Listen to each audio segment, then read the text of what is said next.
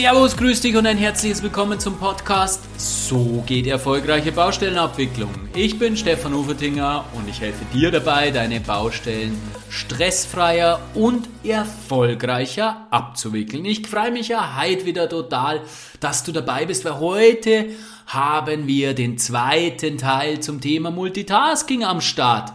Im ersten Teil habe ich dir erklärt, wie das dann mit, dem Ab, mit der Ablenkung funktioniert. Du kannst dich erinnern, unser Top-Down-System ist dafür da, die Aufmerksamkeit zu halten. Und dem entgegen haben wir leider ein System, das immer wieder dazwischenfunkt, unser Bottom-Up-System, das, wie wir gesagt haben, natürlich unser Überleben gesichert hat. Klar, brauchen wir nicht reden, aber natürlich in der heutigen Welt, wo wir produktiv arbeiten wollen und sollten und müssen, ja sogar uns natürlich sauber in die Parade hineinfährt. Und heute schauen wir uns dann genau an, ja, wie das denn mit Multitasking genau funktioniert. Ja, was ist denn eigentlich Multitasking genau und welche Auswirkungen hat Multitasking auf unsere Produktivität? Und zum Schluss natürlich, ja, was können wir dagegen tun? Weil um genau das geht es ja letztendlich. Es bringt da ja nichts, wenn ich dir sage,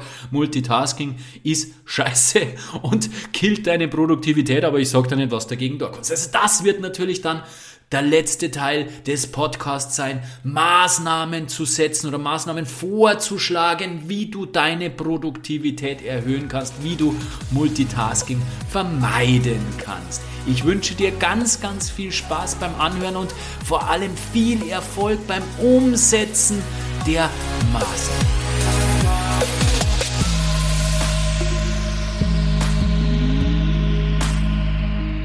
Hast du den Begriff Metakognition schon einmal gehört? Ja, was ist unter dem Begriff Metakognition zu verstehen? Es ist die Fähigkeit, dass du dich selbst mit deinen eigenen kognitiven Prozessen auseinandersetzt. Sprich, dass du reflektierst, was du tust, wie du dich verhältst, dass du über dich selbst nachdenkst und wie du in bestimmten Situationen vorgehst, wie du dich in bestimmten Situationen verhältst. Und genau darum geht es. Genau das will ich dir vermitteln. In diesen beiden Folgen, in der letzten wo wir uns über Ablenkung unterhalten haben. Und in dieser Folge, wo es jetzt wirklich um Multitasking im Speziellen geht, möchte ich dir die Metakognition vermitteln, möchte ich dir die Fähigkeit der Metakognition vermitteln, indem du selbst über deine Prozesse nachdenken kannst, indem du selbst die Fähigkeit bekommst, nachzudenken, ja, was passiert denn eigentlich, wenn ich abgelenkt werde? Ja, wie lang dauert es denn, bis ich wieder in die Situation, wo ich vor der Ablenkung gewesen bin, komme, dass ich geistig wieder auf diesen Punkt war. Diese Erkenntnis, muss ich ganz ehrlich sagen, war für mich bahnbrechend. Ich habe früher überhaupt nicht drauf geschaut, ja, wie das mit der Ablenkung ist wie ich mich verhalte, wenn ich zum Beispiel während der Arbeit äh, Musik höre und dann kommt im Radio, also Radiosendung her und bei der Musik, ja, dudelt halt so nebenhin, aber wenn dann eben irgendwie Nachrichten kommen und ich schnapp ein Wortfetzen auf, der meine Aufmerksamkeit belangt, also ich werde abgelenkt. Ja, was passiert denn dann? Wie lange dauert es denn,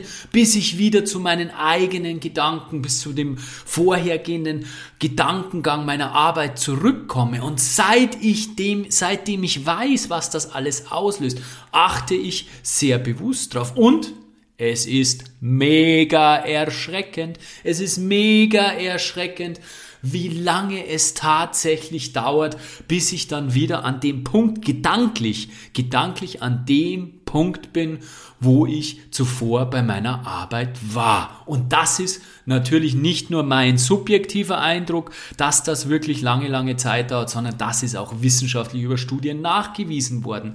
Darüber unterhalten wir uns im ersten Teil, was ist denn Multitasking und was für Auswirkungen hat Multitasking. Und im zweiten Teil möchte ich dir dann einige Möglichkeiten an die Hand geben, um eben diese Ablenkungen, um eben Multitasking zu verhindern und dadurch einfach wir werden darüber sprechen, was es für Auswirkungen hat, dadurch im Endeffekt ein produktiveres und glücklicheres Leben zu führen. Aber im Detail schauen wir uns das dann ganz genau an, was dich dann erwartet, welche Glückseligkeit dich erwartet, wenn du diese Ablenkungen reduzieren kannst. Bei mir war es, wie gesagt, bahnbrechend Und äh, ich kann es dir nur empfehlen, dass du da in diesem Punkt einfach an dir arbeitest. Also lass uns loslegen für heute.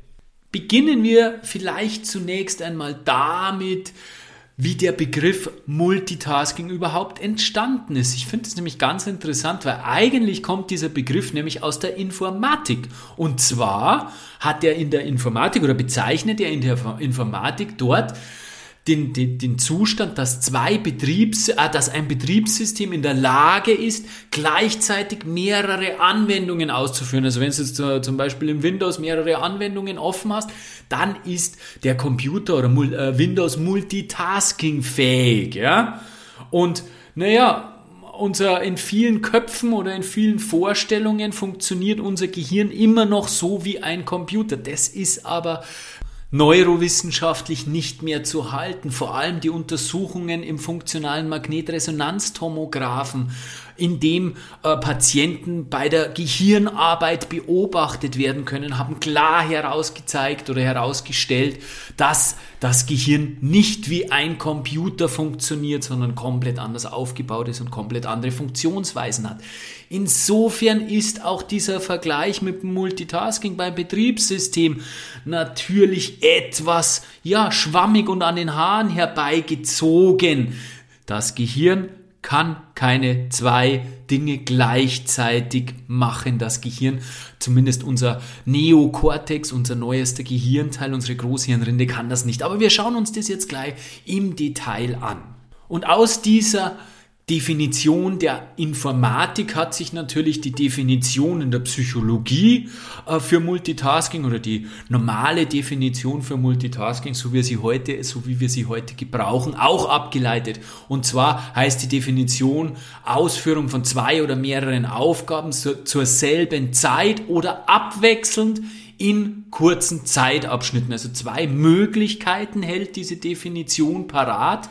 Zum einen mehrerer Aufgaben zur gleichen Zeit, also gleichzeitige Ausführung. Und das zweite war abwechselnd in kurzen Zeitabschnitten. Schauen wir uns diese beiden Möglichkeiten an, also zwei oder mehrere Aufgaben gleichzeitig ähm, lösen. Da sind jetzt ein paar Begriffe drinnen, die wir uns vielleicht zunächst einmal genauer anschauen sollten.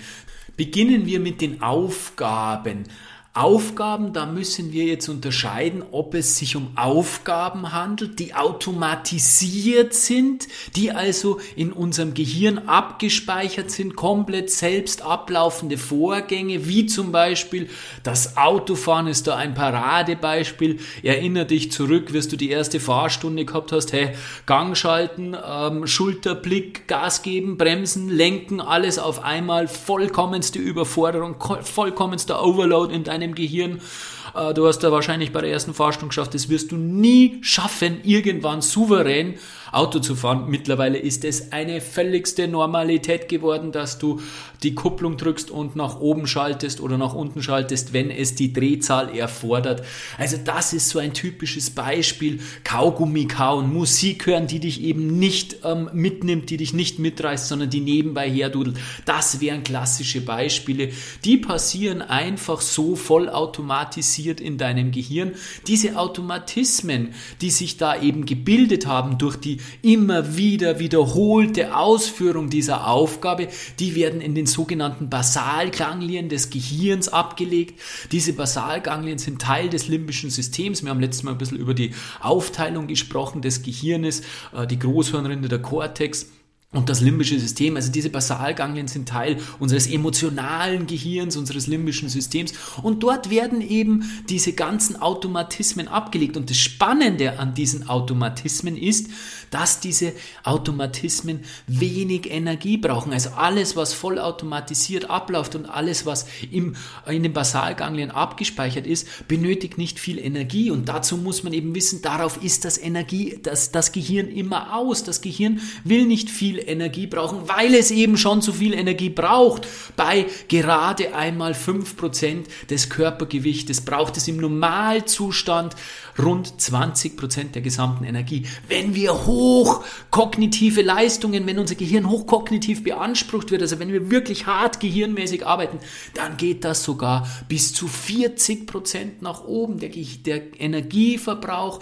unseres ganzen Gehör Körpers wird zu 40% bei hochbeanspruchten Leistungen von unserem Gehirn aufgefressen. Und deswegen sind diese Automatismen so wichtig, die in den Basalganglien abgelegt sind, damit das Gehirn und unser ganzer Organismus dadurch äh, Energie sparen kann. Und die zweite Möglichkeit, das sind bewusst ausgeführte Handlungen. Also die zweite Möglichkeit dieser Aufgaben, das sind eben bewusst ausgeführte Handlungen, die kognitive Ressourcen erfordern. Und, und wie der Name schon sagt, kognitive Ressourcen erfordern, das sind Aufgaben, das sind Handlungen, die in unserem präfrontalen Kortex passieren, die in unserem neuesten Gehirnteil passieren, die eben energieintensiv sind, wie zum Beispiel eine E-Mail zu schreiben und nachzudenken darüber, was schreibe ich denn, ein intensives Gespräch zu führen oder auch zuzuhören, richtig zuzuhören oder auch lesen, bewusst zu lesen, bewusst wahrzunehmen. Das sind alles Aufgaben, die in unserem Neokortex passieren, die kognitive Ressourcen benötigen. Ja, jetzt fragst du dich vielleicht, ja, warum ist es wichtig, diese Aufgaben zu unterscheiden. Da kommen wir nämlich jetzt schon einen ganz, an einen ganz, ganz wesentlichen Punkt. Aufgaben, die automatisiert ablaufen, Aufgaben, die in unseren Basalganglien abgelegt werden, die können auch während oder neben parallel zu einer anderen Aufgabe erledigt werden. Zum Beispiel kann ich problemlos Kaugummi kauen beim Gehen. Zum Beispiel kann ich auch ein Gespräch führen, kognitive Ressourcen erforderlich, beim Autofahren, keine kognitiven Ressourcen erforderlich. Das Spannende ist, sobald beim Autofahren irgendwas passiert, was meine Aufmerksamkeit fordert, zum Beispiel irgendein Radlfahrer, der nicht so tut, wie man sich das vorstellt und es wird eng oder so, dann sind beide, sowohl Fahrer wie auch Beifahrer, plötzlich still im Auto. Kein Gespräch mehr, weil bei beiden die Aufmerksamkeit auf den ähm, Radlfahrer geht und bei beiden kognitive Ressourcen jetzt für dieses Thema benötigt werden und fürs Autofahren die kognitiven Ressourcen benötigt werden. Da geht kein Gespräch mehr. Fertig, aus, können wir nicht mehr. Und ein weiteres Beispiel für, dieses, äh, für, diese, für diese Dualität, die möglich ist, ist zum Beispiel E-Mail schreiben wenn wir Musik hören. Wie gesagt, Musik, die uns nicht geistig fordert, die einfach so neben dahin dudelt. Ja, was ist jetzt, wenn wir aber wirklich zwei Aufgaben haben, die uns äh, Ressourcen, kognitive Ressourcen abverlangen? Was machen wir dann? Ja, dann sind wir bei dem zweiten Teil der Definition ähm, abwechselnd in kurzen Zeitabschnitten Aufgaben erfüllen. Abwechselnd in kurzen Zeitabschnitten heißt, unser Gehirn wechselt zwischen den jeweilig beanspruchten Arealen im Kortex hin und her. Ja, und was hat dieses Hin- und Herschalten für Folgen? Ja, logischerweise einen ganz, ganz plakativen, natürlich Zeitverlust. Jedes, durch jedes Hin- und Herschalten braucht man, fair braucht man natürlich einen gewissen Zeitaufwand und dann kommt natürlich noch hinzu, dass man mit dem neuen, mit dem neuen Hirnareal sozusagen wieder eine gewisse Anlaufzeit hat, um diesen neuen Prozess zu beginnen. Und das ist bei jedem Mal Hin- und Herschalten, verliert man dort eben wieder Zeit. Was das genau bedeutet, schauen wir uns jetzt kleine oder vor, aber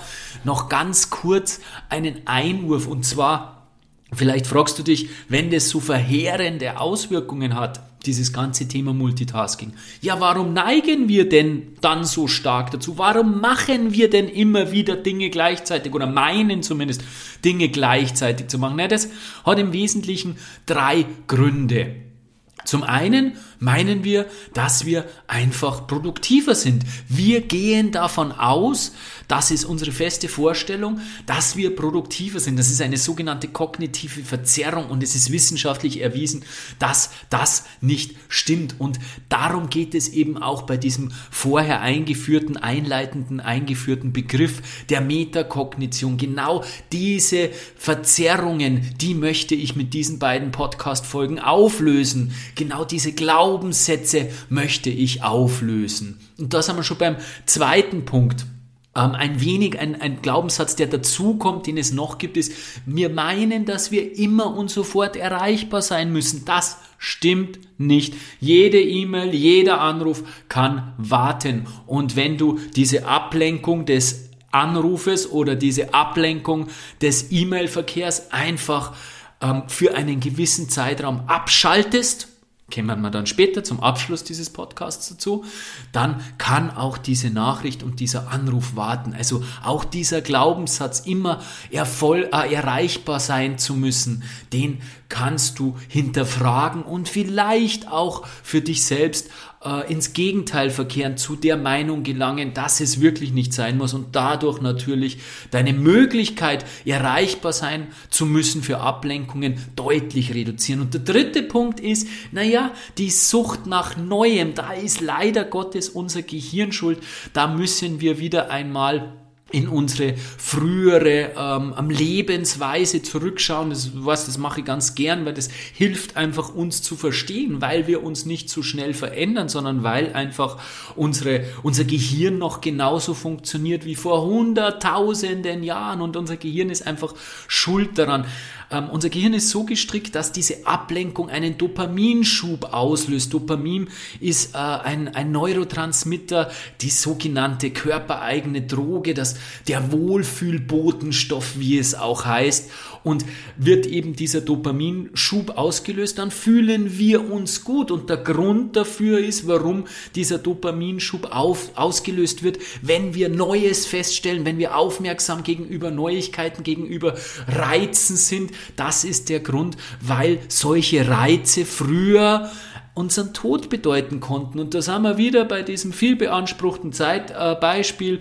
es raschelt im Gebüsch. Wir sind ein Steinzeitmenschen, versetzen wir uns schnell einmal einige hunderte, tausende Jahre zurück. Wir sind Steinzeitmenschen und ähm, sind auf der Nahrungssuche und plötzlich raschelt es im Gebüsch. Ja, wenn wir da diesen neuen Impuls, diesen neuen Reiz keine Aufmerksamkeit geben würden, ja, dann könnte es unter Umständen böse ausgehen. Und deswegen hat unser Gehirn das so angelegt oder die Evolution das so angelegt, dass wir da sehr sensibel drauf reagieren und dass sich, dass sich das gut anfühlt und wir wollen natürlich wissen, was da los ist. Also das sind drei Gründe, warum wir sehr stark zum Multitasking neigen. Und jetzt da schauen wir uns an, was für Auswirkungen Multitasking denn hat. Ja, äh, wissenschaftliche Untersuchungen haben gegeben, dass wir im Schnitt alle drei Minuten unterbrochen werden. Alle drei Minuten, das musst du dir mal vorstellen. Überlege mal, alle drei Minuten wirst du unterbrochen. Und jetzt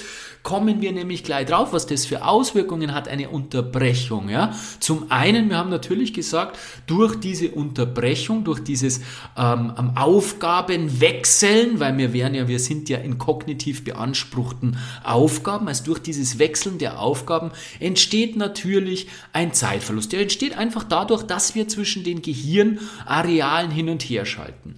Wissenschaftler haben herausgefunden, dass dieser Aufgabenwechsel, naja, eh relativ schnell geht, aber trotzdem circa eine halbe Sekunde in Anspruch nimmt. Das ist jetzt nicht be besorgniserregend, wenn du sagst, ja, wärst halt alle drei Minuten mal eine halbe Sekunden unterbrochen, es ist ja völlig wurscht. Das Problem ist, dass die Wiederaufnahme, und da haben wir vorher eingangs schon kurz drüber geredet, das Problem ist, dass die Wiederaufnahme der alten Tätigkeit unter Umständen ewig lang dauert, deutlich länger auf jeden Fall. Und der, ähm, der, der, die, die, die Dauer, wie lang die Wiederaufnahme des, ähm, des, der alten Tätigkeit dauert, die richtet sich danach, wie diese Ablenkung gewesen ist. Zum einen nach der Dauer der Ablenkung, also wie lang du dich ablenken hast lassen und zum anderen, na, wie soll ich das sagen, die Fremdheit der Ablenkung, also wie weit weg diese Fremd, äh, diese, diese Ablenkung von deiner ursprünglichen Aufgabe war.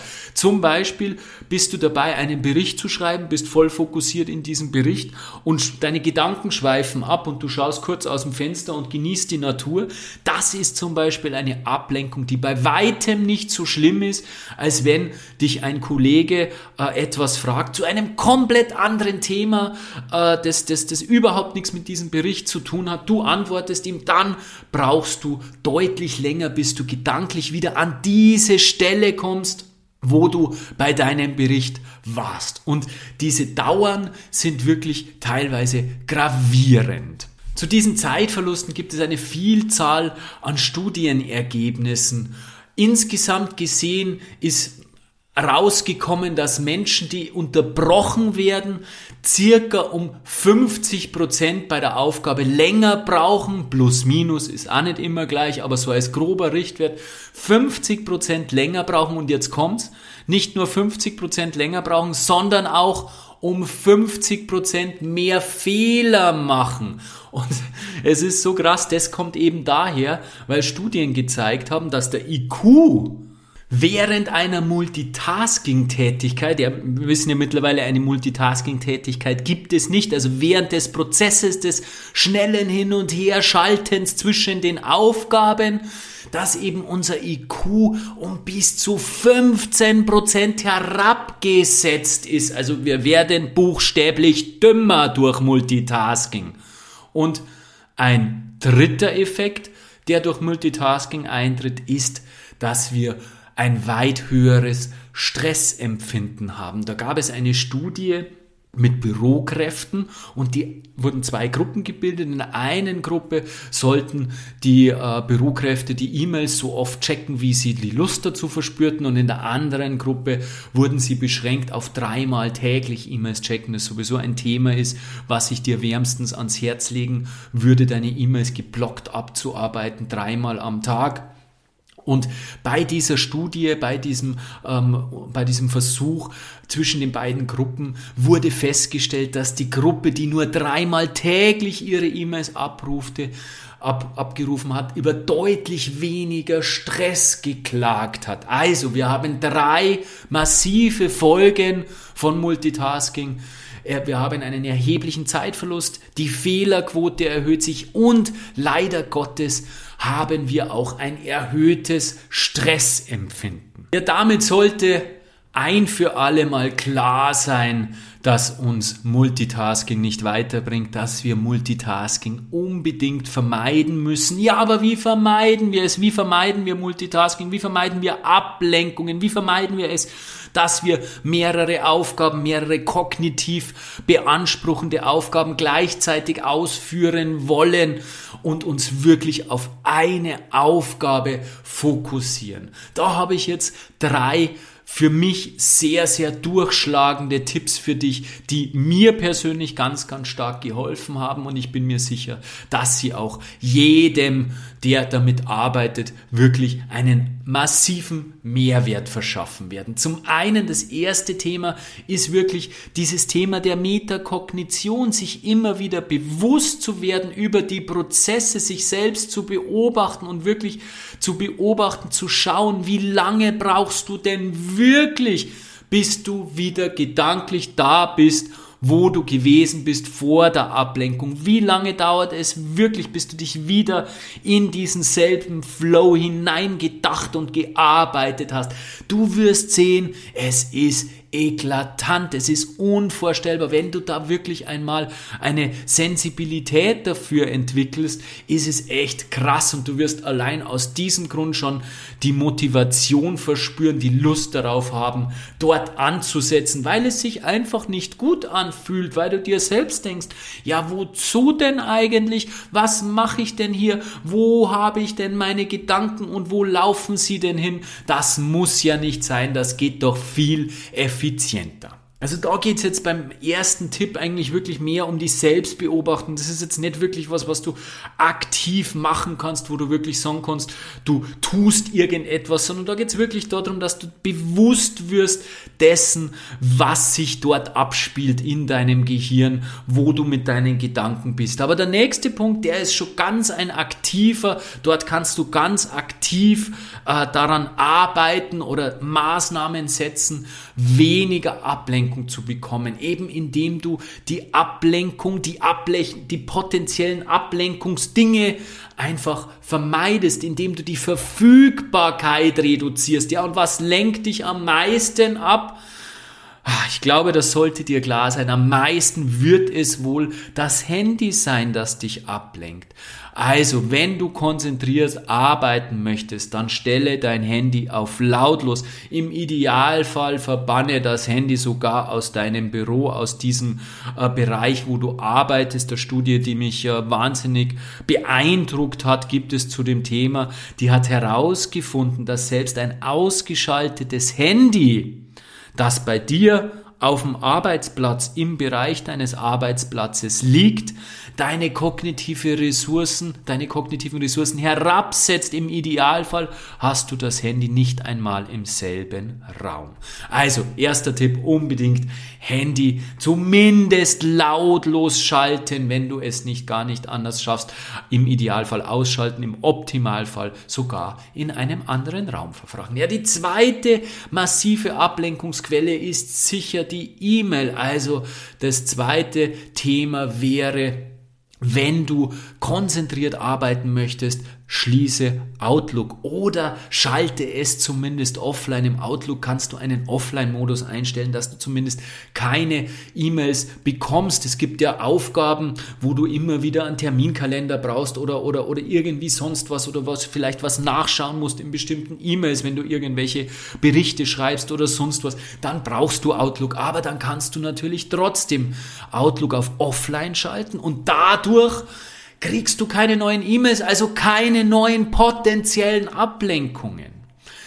Das dritte Thema ist ein Thema, das immer wieder rumgeistert und wenn ich mich so in den Büros umschaue, bei vielen noch nicht angekommen ist, noch nicht ansatzweise angekommen ist, das ist der aufgeräumte Schreibtisch. Im Idealfall hast du nur die Dinge auf deinem Schreibtisch, die du wirklich jetzt sofort benötigst, die du zur Arbeit brauchst und nicht mehr. Alles andere lenkt ab. Da ein Papierstapel, da vielleicht ein Ordner von einer äh, zu erledigten Aufgabe, da ein Memo oder sonst irgendwas. Das lenkt ab. Das ähm, äh, lässt deinen Fokus von dem, was du eigentlich tun solltest, tun möchtest, abschweifen. Also räume deinen Schreibtisch auf. Und der vierte Punkt, den ich dir zu dem Thema Ablenkungen und Verfügbarkeit äh, auf den Weg, mit auf den Weg geben möchte, das sind unsere lieben Kollegen unsere lieben Kollegen, weil wir, wir kommen jetzt auch gleich zum, zum dritten Themenblock, den ich dir als Tipp mit auf den Weg geben möchte. Wenn du konzentriert arbeiten möchtest, was ich dir sehr ans Herz lege, in Arbeitsblöcken zu arbeiten. Wie gesagt, das ist der dritte Bereich. Wenn du konzentriert arbeiten möchtest, dann sage das bitte deinen Kollegen. Dann sage bitte, du möchtest jetzt nicht gestört werden. Wenn du ein Einzelbüro hast, dann sollte das nicht das große Problem sein, weil dann machst du die Türe zu und sagst bitte nicht stören. In einem Großraumbüro ist es schon etwas schwieriger, aber da gibt es auch wunderbare Möglichkeiten mit Kopfhörern etc. und eben mit den Kollegen zu reden, dass du jetzt eine Stunde konzentriert arbeiten möchtest. Und das ist genau der dritte Themenbereich. Diese Arbeitsblöcke, diese fokussierten, konzentrierten Arbeitsblöcke, die sind bahnbrechend. Die kann ich dir nur ans Herz legen. Du schaffst in einem fokussierten Arbeitsblock Block ohne Ablenkung deutlich, deutlich, deutlich, deutlich, deutlich, deutlich mehr, als wenn du die ganze Zeit so dahin arbeitest. Also ein Arbeitsblock in einem Arbeitsblock zu arbeiten, das heißt zunächst einmal, du bist ungestört. Du bist ungestört, kein Kollege stört dich, keine E-Mail stört dich, kein Handyanruf stört dich. Das zweite ist, du vereinbarst sozusagen einen Termin mit dir selbst. Du machst, also ich plane sowieso immer meine Woche im Voraus, habe ich auch ein Seminar dazu gemacht, wie ich das ähm, jede Woche mache. Ähm, und dort plane ich mir wirklich Arbeitsblöcke. Dort plane ich mir Termine mit mir selbst, wo ich im Vorfeld, ich mache das meistens am Freitag, wo ich im Vorfeld bereits plane, welche Aufgabe ich dort abarbeiten werde. Sei es einen MKF zu prüfen, sei es vielleicht auch ähm, ein Seminar zu entwickeln oder was auch immer. Das sind Arbeitsblöcke, die ich mit mir vereinbare. Dort wird eine klare Aufgabe festgelegt, dort wird ein klares Ende auch definiert. Ähm, Ende deswegen, weil unser Gehirn, das kommt wieder vom limbischen System her, nicht ähm, endlos konzentriert und fokussiert arbeiten mag. Wir brauchen Pausen zwischen unseren Arbeitsblöcken.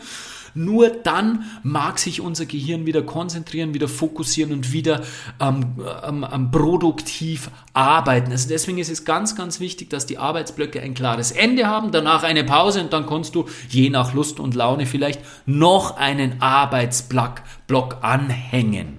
Ja, das waren meine drei Themenbereiche mit Tipps, für produktiveres Arbeiten, dafür, dass du Multitasking zukünftig vermeiden kannst. Wiederholen wir den heutigen Podcast noch einmal kurz. Wir haben gesagt, Multitasking definiert sich dadurch, dass mehrere Aufgaben gleichzeitig oder in kurzen Zeitabständen hintereinander ausgeführt werden.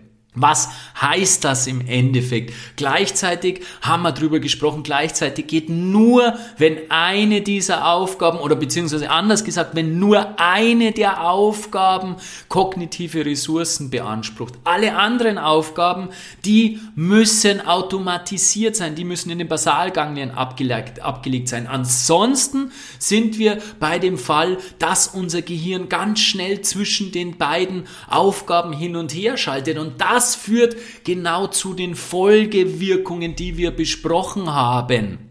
Trotzdem verspüren wir einen hohen Drang danach, Multitasking zu machen, mehrere Aufgaben gleichzeitig zu machen. Das liegt an drei Gründen. Zum einen ist es so, dass wir subjektiv meinen, wir seien dadurch wirklich schneller. Stimmt aber nicht, lässt sich wissenschaftlich ab und absolut nicht nachweisen. Ja, das zweite ist, wir meinen, dass wir immer erreichbar sein müssen. Und der dritte Punkt ist, warum wir sehr zum Multitasking neigen, ist unsere Sucht nach Neuem. Haben wir gesagt, das liegt an unserer evolutionär geschichtlich gestrickten Gehirnbiologie. Äh, da müssen wir eben ansetzen, um das zu verbessern. Die Folgen von diesem Drang des Multitaskings sind eklatant. Wir haben gesagt, wir brauchen im Schnitt etwa um 50 Prozent länger, um unsere Aufgaben abzuarbeiten und machen auch noch um 50 Prozent mehr Fehler, weil unser IQ um bis zu 15 Prozent herabgesenkt wird. Und zudem steigt unser subjektiv empfundenes Stresslevel ebenfalls an. Also die Auswirkungen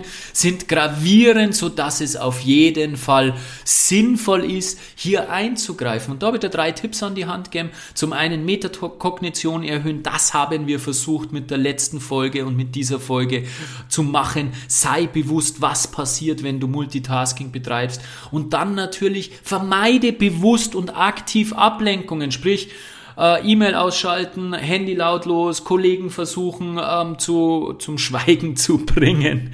Na, Kollegen natürlich zu sagen, hey, ich arbeite produktiv, ich möchte arbeiten, ich möchte produktiv arbeiten. Und aufgeräumter Schreibtisch.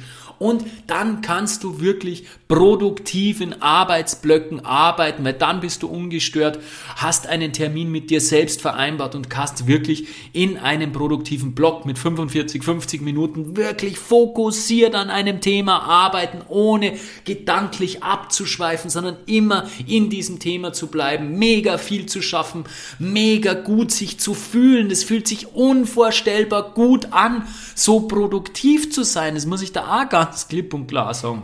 Es ist wirklich ein tolles Gefühl, wirklich produktiv zu sein und produktiv zu sein, die Dinge zu schaffen, die Dinge umzusetzen. Wir sind ja alle miteinander, du und ich und die Kollegen sind und Kolleginnen sind natürlich sehr beansprucht, haben ganz, ganz viel zu tun. Deswegen ist es unvermeidlich, produktiv zu sein, Ergebnisse zu erzielen und dadurch Stress zu reduzieren, dadurch Fehler zu minimieren. Du kannst wirklich nur kooperativ Baustellen abwickeln, wenn du Ergebnisse erzielst. Willst du also letztendlich mit mehr Spaß und Leichtigkeit deine Projekte abwickeln, ist es unerlässlich, deine Produktivität zu steigern. Und genau deswegen ist das Thema Zeit und der Umgang mit der Zeit auch ein eigenes Modul in meinem Online-Kurs Baustellenerfolg durch Kooperation. In diesem Kurs bringe ich dir bei, wie du eben deine Baustellen mit mehr Spaß und Leichtigkeit abwickelst. In fünf Prinzipien lernst du alles, um wirklich zum wahren Meister der Baustellenabwicklung zu, zu werden. Den Link dazu, den findest du in den Show Notes. Es wäre eigentlich so einfach. Ein paar kleine Maßnahmen, ein paar Schräubchen drehen und die Produktivität steigt enorm an. Wie immer ist es entscheidend, dass du ins Tun kommst. Nur eine Podcast-Folge anzuhören oder ein Seminar zu schauen, das hilft nichts. Also, Handy weg, Outlook zu, Kollegen sagen, sie sollen dich nicht stören und los geht's am aufgeräumten Arbeitstisch. Viel Spaß dabei, herzlichst dein Stefan Ufertinger.